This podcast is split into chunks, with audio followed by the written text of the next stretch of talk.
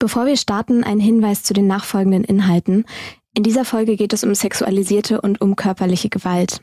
Bitte hör sie dir nur an, wenn du dich stabil genug fühlst oder hör sie dir gemeinsam mit einer Person an, der du vertraust. In den Shownotes haben wir euch auch Hilfsstellen verlinkt. Ein abgelegenes Stück Land im südlichen Chile. Hier entsteht in den 1960er Jahren die Colonia Dignidad, eine deutsche Sektengemeinschaft, die über Jahrzehnte existieren wird.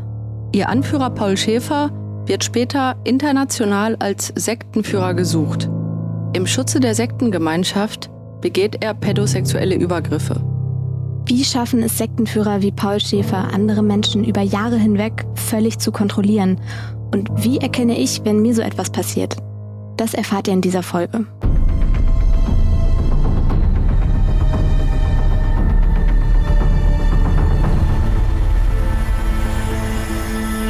Hi und herzlich willkommen zu Der Fall, dem Kriminalpodcast von Funk. Hier sprechen wir über die Kriminalfälle aus der Reihe Der Fall, die ihr vielleicht ja schon von YouTube kennt. Ich bin Sarah Koldehoff und über den heutigen Fall unterhalte ich mich wie immer mit der Kriminalpsychologin Lydia Benecke. Hi Lydia. Hallo Sarah. Der Fall Colonia Dignidad ist einer mit wirklich unglaublichen Ausmaßen und was Paul Schäfers Anhängern geschah, das kann uns prinzipiell allen passieren. Denn Paul Schäfer nutzte unterschiedliche psychologische Taktiken, um Menschen gefügig zu machen. Die Colonia Dignidad war eine Sekte. Und vielleicht einmal ganz kurz vorab, bevor wir wirklich in die ganze Geschichte einsteigen, woran erkennt man eine Sekte? Um das zu erklären, verweise ich gerne auf eine Checkliste der Sekteninfo NRW. Das ist eine Beratungsstelle zu neuen religiösen und ideologischen Gemeinschaften. Diese Beratungsstelle hat eine Checkliste für konfliktträchtige Gruppen und sogenannte Sekten veröffentlicht. Darauf sind Merkmale zusammengestellt, mit denen ihr nachprüfen könnt, ob bei einer Gruppe, der ihr begegnet, Vorsicht geboten ist. Ich finde es total praktisch, weil man manchmal, wenn man in so eine neue Gruppe reingerät oder so einer neuen Gruppe begegnet, ja total irgendwie aus dem Blick verlieren kann. Hm, ist es eine Gruppe, die möglicherweise potenziell gefährlich sein könnte? Wir werden auf diese Checkliste auch heute immer mal wieder zurückkommen, denn wir wollen heute genau diese Liste nutzen, um herauszufinden, welche Strategien setzte der Sektenführer Paul Schäfer gegen seine Opfer ein und wie erkennt ihr, wenn euch jemand derart manipuliert. Den Namen Colonia Dignidad haben bestimmt einige von euch schon mal gehört. Tatsächlich gab es diese Sekte super lang. Welche Ausmaße das Ganze hatte und welche Verbrechen in dieser Sekte begangen wurden, das kam aber erst Jahrzehnte nach ihrer Gründung ans Licht. Wenn man sich die Strategien des Sektenführers und die Dynamik innerhalb der Gruppe anschaut, erscheint es gar nicht so verwunderlich, dass die Geheimhaltung der Vorgänge innerhalb der Colonia Dignidad so lange funktionierte. Um zu verstehen, welche wirklich echt heftigen Verbrechen in dieser Sekte passiert sind, gehen wir jetzt einmal ganz zurück zum Anfang. Denn die Geschichte der Colonia Dignidad beginnt mit ihrem Anführer, mit Paul Schäfer. Paul Schäfer wird 1921 geboren. Nach dem Zweiten Weltkrieg arbeitet er, der weder Ausbildung noch Schulabschluss hat, als Jugendpfleger in evangelischen Kirchengemeinden. Und schon da zeigt er ja wirklich extrem problematisches Verhalten. Man kann aus heutiger Sicht sagen, dass sehr wahrscheinlich bereits seine Wahl als Jugendbetreuer tätig zu werden mit seinen Absichten zu tun hatte. Er hat sich bereits damals gegenüber minderjährigen Jungen, die sich in seiner Obhut befanden, sexuell übergriffig verhalten Außerdem zeigte sich auch damals schon seine Vorliebe dafür, Menschen extrem zu demütigen.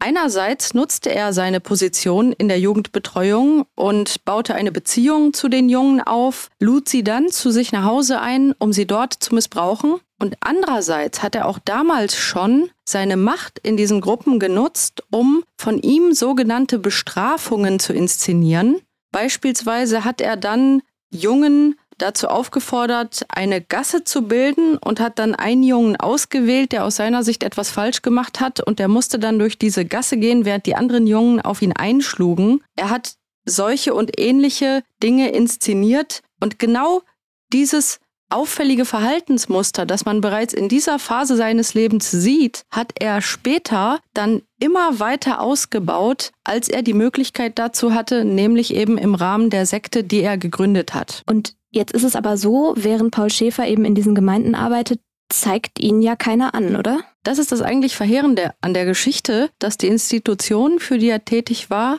immer wieder Beschwerden mitbekommen haben, dass er sich sexuell übergriffig gegenüber den Jungen verhielt. Aber die einzige Reaktion war, dass man ihm kündigte und versuchte das Ganze zu vertuschen. Und das hat ihm die Möglichkeit gegeben, immer wieder neue Institutionen zu finden und immer weiterzumachen mit seinen Taten. Man muss sich das echt nochmal vergegenwärtigen. Also wir befinden uns jetzt gerade zeitlich kurz nach dem Zweiten Weltkrieg und die Colonia Dignidad, die Sekte, die Paul Schäfer dann später gründen wird, die wird es noch Jahrzehnte später geben. Also das heißt, hätte Paul Schäfer jemand an dieser Stelle schon gestoppt, vielleicht hätten andere Verbrechen von ihm dadurch verhindert werden können. Man muss dazu auch sagen, dass in der damaligen Zeit das Thema sexueller Missbrauch gesellschaftlich komplett tabuisiert wurde. Darüber wurde überhaupt nicht gesprochen und dementsprechend war er einer von vielen Tätern, die mit genau so einer Strategie immer weitermachen konnten in der damaligen Zeit, weil eben Institutionen dazu neigten, diese Personen eben aus ihrer Position zu entfernen, aber sie eben nicht anzuzeigen. Ja, voll. Ich meinte das jetzt auch vorhin gar nicht so Victim-Blaming-mäßig, sondern ich finde es einfach so perfide, dass sich ja anscheinend da schon Opfer gemeldet haben. Und ähm, anstatt dass aber eben diese Institutionen dann gesagt haben, wir bringen das zur Anzeige, haben sie halt nur das Arbeitsverhältnis gekündigt. Und dadurch konnte Paul Schäfer dann ja auch immer weiterziehen. Das ist auch,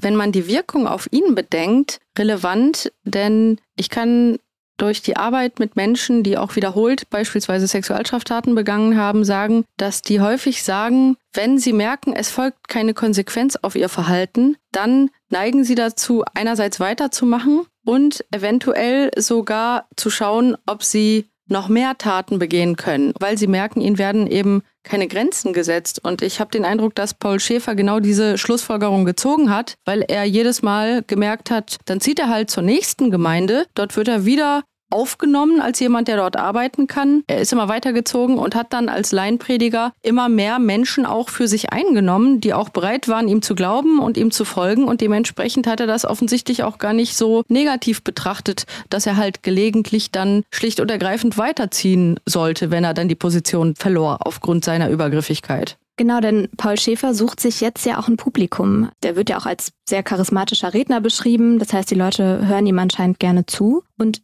er kann dann Menschen auch für sich begeistern. Und als dieser Laienprediger gewinnt Paul Schäfer dann eben immer mehr AnhängerInnen. Zu ihnen predigt er unter anderem vom Ende der Welt und Schutz vor der angeblich drohenden Apokalypse verspricht Schäfer seinen AnhängerInnen in seiner Gemeinde. Und das klingt dann bei Paul Schäfer zum Beispiel auch so. Wir müssen jetzt die Tür schließen und müssen beten, wenn es nicht anders gibt.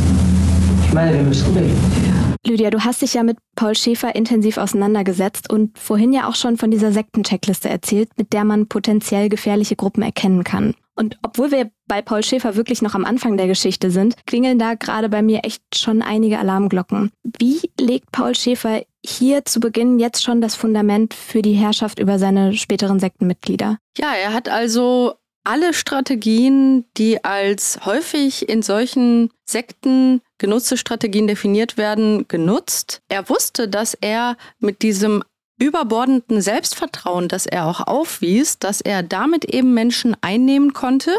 Und er hat sie da abgeholt, wo sie eigentlich in ihrem Leben standen. Das waren Menschen, die hatten einen Krieg erlebt, die waren aber auch aufgewachsen in einem christlichen Glauben und die waren irgendwie auf der Suche einerseits nach einer heilen Welt, aber auch nach einem Menschen, der ihnen sagte, was ist richtig, was ist falsch. Mhm. Und genau da dockt er an und nimmt die Bibel, mit der diese Menschen aufgewachsen sind, also sozialisiert wurden, und nimmt Passagen aus der Bibel ganz selektiv und nutzt die, um daraus seinen eigenen Glauben zu machen, muss ich wirklich so sagen. Mhm. Und dann hat er seine ganz persönliche Interpretation angeboten und das so selbstbewusst vertreten, dass das emotional eine starke Wirkung hatte. Und schon der erste Kontakt mit ihm war also häufig so ein Erlebnis für die Menschen, dass die gesagt haben, boah, das war total intensiv und es war so überzeugend und es war so klar und das, was er gesagt hat, das war irgendwie einfach, aber auch einleuchtend. Mhm. Und dann hat er das gemacht, was eben solche Gruppen typischerweise machen. Er hat dann die Welt aufgeteilt in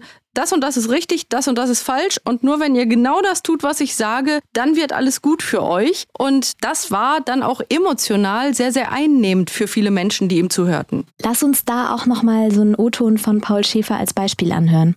Ihr seid voll, und zwar voll Dreck, voll Faulheit, voll Weltlust, voll Augenlust, voll Sünde, voll Fleischespest.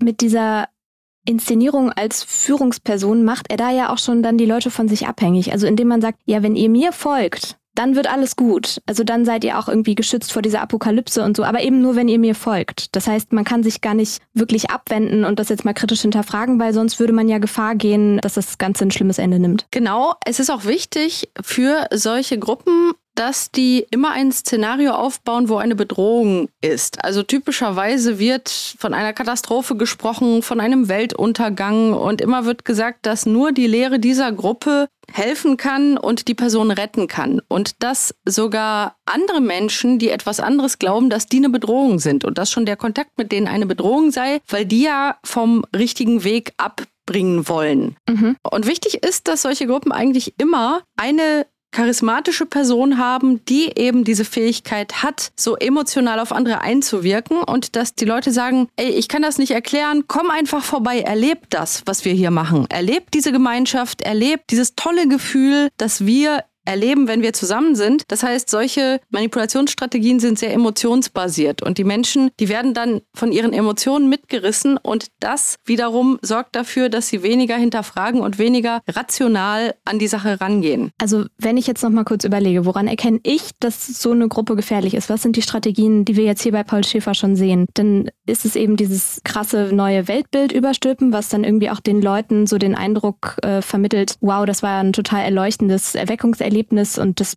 bietet mir jetzt einen ganz anderen Blick auf die Dinge. Ähm, dann aber eben auch so diese Führungsperson, also diesen ja, Guru, also dessen Wissen als das einzig Wahre gilt und der dich dann irgendwie vor dem Übel beschützen kann. Und dann aber ja auch schon diese Abgrenzung von allen anderen Leuten. Also die, die eben nicht diesem Guru dann folgen, diesem Sektenführer, die sind quasi zum Untergang verdammt. Ja, und das Bedrohungsszenario ist eben wichtig, weil die Angst die Menschen dazu bringt, dass sie ja eben dann natürlich den Schutz sich wünschen und der wird dann vermeintlich nur in der absoluten Unterwerfung unter das, was die Gruppe sagt und vor allem, was der Guru sagt, dann auch definiert. Das sei die einzige Rettung. Wichtig ist zu erwähnen, dass dann typischerweise immer mehr Punkte dazukommen, aus denen dann auch, wenn man von außen drauf schaut, immer klarer wird, inwiefern dann so eine Gruppe auch wirklich negativ wirkt auf die Menschen, die sich hier anschließen. Schäfer predigt seinen Mitgliedern ja außerdem, keinen Sex und keinen Besitz zu haben. Warum macht er das? Sektenführer, also diejenigen, die an der Spitze einer solchen Gruppe stehen, sind typischerweise sehr machtmotivierte Menschen. Mhm. Und dementsprechend versuchen sie, möglichst viele Lebensbereiche der Menschen, die sie kontrollieren, dann auch maximal zu kontrollieren. Mhm. Bei Paul Schäfer können wir sehen, dass er die Macht sehr genossen hat, die er über Menschen hatte, dass er aber auch eben offensichtlich schon früh darüber nachgedacht hat, wie er einerseits seine Sexualstraftaten, die er beabsichtigte,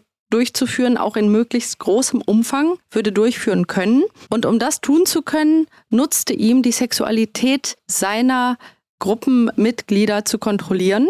Er hat den Gruppenmitgliedern vermittelt, dass Sexualität per se etwas völlig Schlechtes sei, etwas, worüber sie nicht sprechen konnten, worüber sie gar nicht nachdenken sollten. Mhm. Und indem er ihre Sexualität kontrollierte, konnte er dann umso ungestörter seine Delikte begehen, weil oftmals seine Opfer überhaupt nicht wussten, was er da tut. Und er hat sehr bewusst dafür gesorgt, dass die Jungen, die er missbrauchte, dass die also überhaupt kein Konzept hatten davon, was das eigentlich war, was er mit ihnen tat, als auch hat er sie eben isoliert von ihren Eltern, sodass sie auch gar keine Person hatten, der sie hätten versuchen können, irgendwas zu erklären. Mhm. Also sicherlich war in seinem Fall die Kontrolle der Sexualität sowohl ein Ausdruck seines Machthungers als auch der für ihn erleichterten Möglichkeit, die Sexualstraftaten in großem Umfang zu begehen. Und gleichzeitig war er, so egozentrisch wie er in seiner Persönlichkeitsstruktur war, auch maximal an finanziellem Gewinn für sich interessiert. Und das sieht man auch daran, dass er halt gepredigt hat, Besitz sei etwas Schlechtes. Das war die Grundlage dafür, sich den Besitz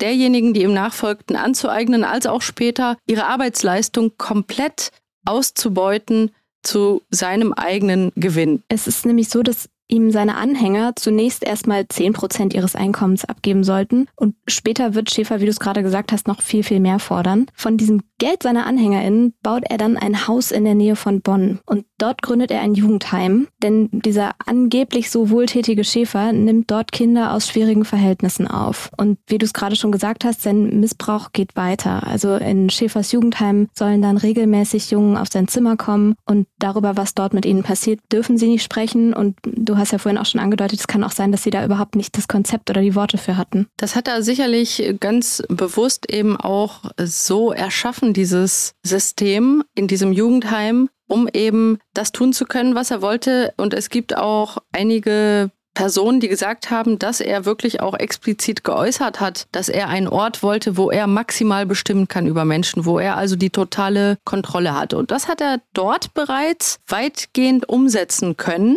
Und gleichzeitig hat er natürlich dadurch, dass er sich mit dieser Wohltätigkeit, dass er ja vermeintlich eben Kindern helfen wolle, dass er sich so inszeniert hat, dadurch hat er sich auch versucht zu immunisieren weil es umso schwieriger war dann für eine Person, die beispielsweise den Missbrauch erlebt hat, dann sich an jemanden zu wenden und zu sagen, dieser Paul Schäfer, der ja hier von allen als der große, wohltätige und außerordentlich christliche Mann gefeiert wird, der ja auch jede Art von Sünde total verteufelt eben und sagt, die Leute sollen keusch leben und sollen eben das tun, was Gott sagt, dass dieser Mann dann Kinder sexuell missbrauchen würde, das war ja umso unvorstellbarer. Es ist so perfide, finde ich, wie er sich dieses System irgendwie aufgebaut hat und mit seiner eigenen Inszenierung dann es geschafft hat, diese, ja, diese unfassbare Diskrepanz zwischen dieser öffentlichen Person, die er darstellt, also dieser christliche Wohltäter und ja Anführer dieser Glaubensgemeinschaft, damit irgendwie zu verdecken, was er tatsächlich war, nämlich ein Sexualstraftäter. Ich glaube auch, dass Paul Schäfer insgesamt ein hochmanipulativer Mensch war, der Learning by Doing mäßig schon früh gemerkt hat, was funktioniert und dass er in dieser Phase seines Lebens, wo er dieses Jugendheim dann geleitet hat, dass er da bereits selbstsicher und reflektiert genug diese Strategien angewandt hat, um davon auszugehen, dass das also auch sehr lange so funktionieren könnte. Ich muss gerade total an unsere letzte Folge denken, in der es ja auch um sexuellen Missbrauch ging. Also dieses Motiv, dass sich TäterInnen so eine Person aufbauen, wo sich dann die Opfer überhaupt nicht trauen oder überhaupt nicht die Möglichkeit haben, in ihrem Umfeld zu sagen, hm, dieser total beliebte Typ, der hier natürlich noch mal krasser eben dieser Anführer dieser ganzen Sekte ist, aber diese sehr idealisierte Figur, dass der eben seine Opfer sexuell missbraucht. Das, irgendwie zieht sich das doch durch, oder? Ja, es gibt halt unterschiedliche Bereiche, in denen man sieht, dass Menschen diese soziale Position, die sie sich erschaffen, nutzen, um eben Sexualstraftaten zu begehen, weil sie eben davon ausgehen, dass diese soziale Position sie schützen würde. Bei Schäfer ist es dann so, dass er Anfang der 60er Jahre zum ersten Mal für seine Taten zur Rechenschaft gezogen werden soll, denn die Eltern zweier Jungen zeigen ihn tatsächlich wegen Vergewaltigung an. Schäfer flieht dann allerdings vor den Ermittlern und siedelt seine Sekte nach Chile um. Das ist jetzt ein krasser Cut in dieser Geschichte. Schäfer erzählt seinem Gefolge, es stünde ein dritter Weltkrieg bevor und sicher seien sie nur bei ihm. Ich finde, als Außenstehende klingt es erstmal relativ unverständlich, warum seine AnhängerInnen da jetzt mitziehen und dann auch tatsächlich mit ihm nach Chile auswandern. Warum gelingt sein Plan? Er hat damals ausnutzen können, dass viele der Menschen, die ihm bereits nachfolgten, die also wirklich glaubten, dass er derjenige ist, der Gottes Wort verkündet, dass viele von denen den Krieg erlebt hatten dass die große Ängste hatten aufgrund dieser Lebenserfahrung? Ja, ich meine, man muss sich das nochmal klar machen. Der Zweite Weltkrieg ist zu diesem Moment gerade mal 16 Jahre her und viele der Menschen sind davon natürlich stark traumatisiert. Und er konnte genau diese Ängste nutzen und er hat dieses biografische Erlebnis genutzt und gesagt, es wird jetzt bald wieder so einen Krieg geben. Und ihr wollt das nicht wiedererleben, oder? Und wenn ihr das nicht wollt, dann ist die einzige Möglichkeit, das nicht noch einmal zu erleben, dass ihr mir jetzt vertrauen müsst und dass wir jetzt so schnell es geht eben nach Chile gehen, weil wir da sicher sind. Und da hat er also die Leute genau aufgrund der biografischen Erfahrungen in ihrer Angst erreicht und deswegen waren sie bereit zu glauben, dass das völlig realistisch ist, was er ihnen hier als Horrorszenario skizziert hat, wovor er sie retten wolle. Wobei das, was er eigentlich wollte, ja war, vor eben seiner Strafverfolgung wegzulaufen. Genau, und ich glaube, dass viele der Menschen, die aber an ihn glaubten, dass die selbst wenn sie Gerüchte gehört haben sollten, dass ihm sowas vorgeworfen würde, dass die das einfach nicht glauben wollten, weil das eben so weit weg war von dem Bild, das sie von ihm hatten und auch von allem, was die in ihn hineinprojiziert haben. Sie haben ja wirklich in ihn hineinprojiziert, dass das der Mensch ist, der ihnen helfen kann, sowohl in diesem Leben als auch vermeintlich im Jenseits. Und natürlich äh, konnten sie dann kaum zulassen, dass sie möglicherweise eben einem hochkriminellen Sexualstraftäter, der jetzt im Begriff ist, eine Sekte zu gründen, dass sie auf den hereingefallen sind bereits zu diesem Zeitpunkt. Seine neue Siedlung in Chile, die sogar als gemeinnützige Organisation anerkannt wird, nennt Paul Schäfer Colonia Dignidad, übersetzt Kolonie der Würde. Um die Colonia Dignidad aufzubauen und von der Außenwelt abzuschotten, müssen die Mitglieder körperlich echt hart arbeiten. Statt Bildung steht der Aufbau der Kolonie im Vordergrund. Sexualkundeunterricht gibt es nicht, denn die Kinder sollen nur auf Schäfers Lehren hören. Also werden die Kinder von ihren Eltern getrennt und von sogenannten Gruppentanten erzogen. Das zerstört die emotionale Bindung zwischen Eltern und Kindern und erleichtert es Schäfer, die Kinder nur auf sich selbst auszurichten. Lydia, wir haben ja im Hintergrund immer diese Checkliste mit diesen Sektenmerkmalen. Wie hat sich jetzt diese Sektendynamik bis zu diesem Zeitpunkt weiterentwickelt? Ja, Paul Schäfer konnte jetzt aufgrund dieser neuen geografischen Situation die Merkmale, die viele Sekten auch beinhalten, auf einem ganz anderen Level umsetzen. Das fing ja schon damit an, dass die Menschen, die ihm dorthin gefolgt sind, in einem Land angekommen sind, das sie komplett nicht kannten. Sie sprachen nicht die Landessprache. Sie wurden dann in diese sogenannte Kolonie gebracht, die also auch entfernt war von der nächsten Stadt. Und ihnen wurden ihre Pässe abgenommen und ihr Geld. Sie waren also ab dem Moment, wo sie dort ankamen, auch komplett hilflos ausgeliefert. Mhm. Anfangs haben sie das nicht so reflektiert, weil sie sich ja freiwillig dorthin und in diese Position begeben haben. Aber bereits damit hat ja Paul Schäfer dafür gesorgt, dass selbst wenn dann Zweifel aufkamen oder wenn die Menschen merkten, das, was hier geschieht, ist nicht richtig und ich will hier eigentlich weg, dass die dann kaum wussten, wie sie von dort überhaupt wegkommen könnten. Diese Isolation, die Sekten also installieren, die hat er hier wirklich auch durch den Ort, den er geschaffen hat, nochmal sehr, sehr extrem ausagiert. Und hinzu kommt ja dann, dass alle Personen drumherum in derselben Situation sind und dass da also keine Person ist, mit der man jetzt vielleicht offen reden könnte, weil alle drumherum ja auch Schäfers Lehre vertreten. Diese Gruppendynamik, die muss extrem gewesen sein. Und das hat leider Paul Schäfer wirklich sehr, sehr klug umgesetzt, dass also diese Isolation von der Welt außerhalb seines Glaubenssystems, dass die hier also in schrecklichster Perfektion umgesetzt war.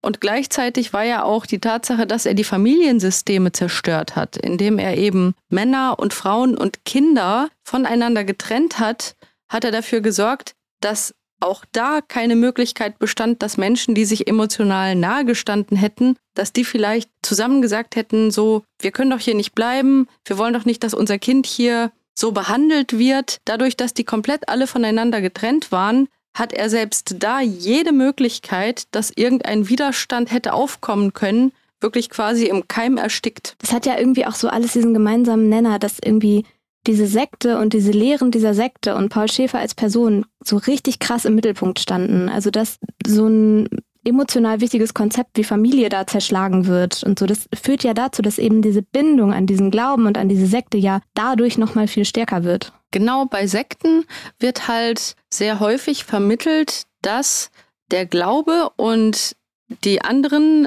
die in diesem Glauben sind, dass die wichtiger sind als die eigene Familie. Hm. Und dass im Zweifelsfall Personen, die Zweifel äußern, selbst wenn die die engsten Angehörigen sind, dass man mit denen keinen Kontakt mehr haben sollte. Was Paul Schäfer auch in einem unglaublichen Ausmaß umgesetzt hat, war das Merkmal, dass solche Gruppen eben die komplette Zeit der Menschen zu füllen versuchen, die ihnen anhängen. Und dass die auch kaum allein sind, sondern ständig umgeben sind von anderen, die eben im selben Glaubenssystem sind, was natürlich auch eine sehr hohe soziale Kontrolle und Drucksituation erzeugt. Total. Und dass jeder Zweifel dann gegen die Person, die zweifelt, gewendet wird. Dass gesagt wird, du wirst gerade von der Sünde oder vom Teufel hier verführt, wenn sie also weiter zweifelt und sie sei selber schuld, weil alle anderen hm. würden ja vermitteln, es ist doch alles gut, du musst doch nur genau das tun, was dir gesagt wird, dann musst du doch glücklich sein. Und das führt ja auf psychologischer Ebene dann auch dazu, dass wenn du Zeuge oder Zeugin so eines Vorfalls wirst, wo zum Beispiel jemand dann bestraft wird oder behauptet wird, diese Person sei von Sünde besessen, dass man das ja selber dann auf keinen Fall sein möchte. Also du schaffst damit ja dann auch ein Abschreckungsbeispiel für alle anderen Mitglieder dieser Sekte. Das hat Paul Schäfer auch ganz fürchterlich umgesetzt, weil wenn wir uns nochmal daran erinnern, dass er ja bereits als Jugendgruppenleiter sogenannte Bestrafungen auch inszeniert hat, genau das hat er hier umgesetzt und das hat Ausmaße angenommen. Also die Menschen wurden gefoltert, die Menschen wurden unter Drogen gesetzt und alle, die drumherum das mitbekommen haben, denen wurde gesagt, hier, das passiert, wenn du vom Weg abkommst. Das passiert, wenn du dich irgendwie sündig verhältst, wenn du eben die Führung Schäfers kritisierst. Und das heißt, alle hatten natürlich wahnsinnige Angst und jede einzelne Person war dann umso mehr bemüht, der Bestrafung zu entgehen, die sie bei anderen gesehen haben und auch teilweise sogar mit ausgeführt haben. Okay, das heißt, in der Colonia Dignidad gab es tatsächlich auch heftige körperliche Bestrafungen. Manche Sekten arbeiten ja auch mit so subtileren Formen der Bestrafung, indem dann zum Beispiel, wenn du dich nicht an die Regeln hältst, ähm, du eben von der Gruppe ausgeschlossen wirst, die ja bis dato dein fast gesamter Lebensinhalt war und so ein wahnsinniger Ankerpunkt dann in deinem Leben. Also das ist auch so eine Form der Bestrafung. Ist, glaube ich, wenn ich das richtig verstehe, nicht immer auf körperlicher Ebene. Kann es natürlich sein, war es ja auch in diesem Fall. Kann aber eben auch ja emotionale Bestrafung sein oder eben Ausschluss. Genau. Und dadurch, dass vorher bereits maximale emotionale Abhängigkeit erzeugt wird und Isolation nach außen, ist dann natürlich die emotionale Wirkung wenn eine Person dann verstoßen wird, umso heftiger, weil wenn zum Beispiel die eigene Familie diesem Glauben angehört, das wirklich dazu führen kann, dass die eigene engste Familie dann keinen Kontakt mehr hat. Okay, das heißt, wir haben als Sektenmerkmale jetzt diese verschiedenen Formen der Bestrafung, dann diese Abgrenzung von der restlichen Welt, die ja wirklich jetzt hier bei der Colina Dignidad auch nochmal räumlich extrem war. Dann diese maximale Kontrolle über alle Lebensbereiche, die sich ja auch dann darin äußert, dass so die Zeit gefüllt wird mit sektenbezogenen Aufgaben, dass zwischenmenschliche Beziehungen kontrolliert werden und ja eben auch so alte Beziehungen dann eben abgebrochen beziehungsweise gestört werden, damit die wichtigste Beziehung eben im Leben zu dieser Sekte, also zu dieser Glaubensgemeinschaft ist. Genau. Und dieses Gesamtkonzept, wenn man sich das nochmal so vor Augen führt, da wird, glaube ich, schon relativ deutlich, wie destruktiv das dann natürlich auch wirkt auf die Menschen, die dann ab einem gewissen Punkt sich auch wirklich gefangen fühlen in so einem System. Das illustriert halt auch aus meiner Sicht ein Zitat, das von einem Mann stammt, der seine Kindheit und auch eben Jugend und sein Erwachsenenalter dort in der Colonia Dignidad verbringen musste. Und er sagte, wir waren alle so wie Roboter gehalten. Und was Schäfer angeordnet hat, das war Gesetz für uns und wir waren einfach auch durch die Erziehung so gebrochen, es gab keinen Widerstand. Ja, ich finde es wahnsinnig eindrücklich und auch wenn man sich nochmal so vor Augen führt, dass Schäfer dieses System ja auch dazu genutzt hat, nach wie vor Jungen sexuell zu missbrauchen. Das heißt, diese Jungen sind seinem sexuellen Missbrauch vollkommen ausgeliefert. Und auch Mädchen erleben da ja psychische und körperliche Gewalt in dieser Sekte. Gewalt auf ganz vielen Ebenen, emotional, körperlich und sexuell, war in der Colonia Dignidad allgegenwärtig. Und gleichzeitig durften eben die Menschen, die dort lebten, das auf gar keinen Fall ansprechen. Mhm. Sie sollten auch gar keine Worte dafür finden. Und Paul Schäfer hat also auch gerade Mädchen und Frauen sehr stark gedemütigt. Und eine Interpretation hier ist, dass er möglicherweise eine Art Eifersucht empfand, weil er vermeintlich gerade die Mädchen in der Kolonie als potenzielle Konkurrenz sah, an der die Jungen interessiert sein könnten. Insgesamt kann man also sagen, dass die Menschen dort zunehmend in der Gewissheit lebten, dass sie unterschiedlichste Arten von schlimmsten Bestrafungen zu befürchten hatten, wenn sie also auch nur einen Zweifel äußerten irgendwem gegenüber. Und entsprechend ist die Aussage, dass sie wie Roboter waren, finde ich sehr treffend. Nach außen hält Schäfer ja während dieser ganzen Gewalttaten immer noch das Bild dieses hilfsbereiten Anführers aufrecht und dabei findet in seiner Kolonie organisierter sexueller Missbrauch statt. Auch chilenische Kinder werden dort missbraucht und die Gunst der chilenischen Bevölkerung sichert sich Paul Schäfer durch kostenfreie medizinische Behandlungen. Schäfers System des Missbrauchs dauert mehrere Jahrzehnte. Doch einige Jugendliche schaffen es trotzdem, sich seiner Kontrolle zu entziehen. Sie fliehen dann aus der Siedlung und erzählen in Interviews von ihrem Missbrauch in der Sekte. Und auch Eltern, deren Kinder zu Schäfers Opfern wurden, stellen sich gegen den Sektenführer. Doch die deutschen und chilenischen Behörden tun jahrzehntelang nichts. Warum? Schäfer hat auch in Chile einige Strategien angewandt, die für ihn sehr nützlich waren. Zunächst einmal hat er mitbekommen, dass es durchaus so ein bisschen Misstrauen gab in der Bevölkerung bezogen auf diese Kolonie. Und er ist dann ganz offensiv vorgegangen. Er hat eben ganz bewusst etwas aufgebaut, was er der dortigen Bevölkerung anbieten konnte, nämlich medizinische Unterstützung, ein Krankenhaus, wo Menschen kostenlos behandelt wurden und auch Unterstützung für die arme Bevölkerung, wo also aus der Kolonie Lebensmittel zur Verfügung gestellt wurden. Und damit hat er natürlich sehr schnell sehr viele Sympathien erzielt in der Bevölkerung und hat dann gesagt, hier, wir sind halt gute christlich lebende Menschen und wir sind fleißig und wir helfen auch gerne den anderen, die hier sind. Und dieses Image, das er durch genau diese Dinge aufgebaut hat, hat schon mal sehr geholfen, dass das anfängliche Misstrauen auch relativ schnell wieder weg war. Und es gab dann auch Sendungen, also das Fernsehen ist dann mal dorthin gekommen, natürlich mit Voranmeldung und dann wurde da gezeigt, wie Menschen vermeintlich total idyllisch zusammenleben und die Kinder miteinander singen und die Leute musizieren und es wirkte genau so, wie er es wollte, nämlich nach einem vermeintlich paradiesischen christlichen Zusammenleben und diese gezielte Manipulation nach außen war natürlich sehr wichtig. Dann kam der Diktator Pinochet an die Macht. Ganz kurz als Info dazu. Der rechtsgerichtete Augusto Pinochet ist 1973 durch einen Militärputsch Chiles Diktator geworden. Schäfer hat hier sehr clever strategisch erkannt, dass er mit dem zusammen kooperieren könnte. Und diese beiden Männer hatten halt eine Menge gemeinsam.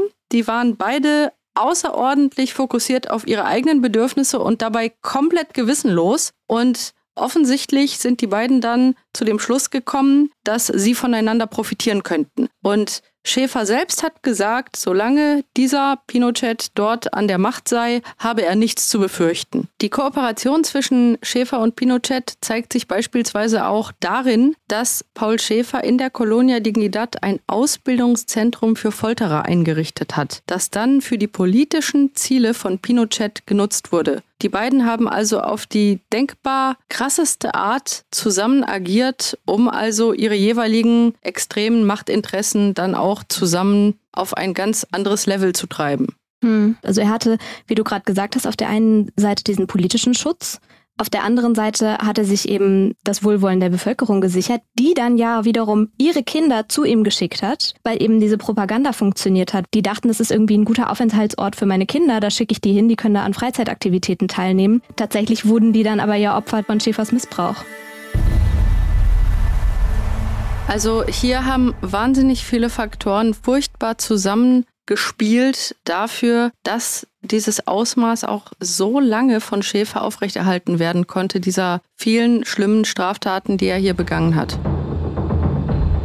Wenn ihr noch mehr darüber wissen wollt, wie es Paul Schäfer gelang, sich den Schutz offizieller Behörden zu sichern, dann schaut doch mal in unsere YouTube-Folge rein.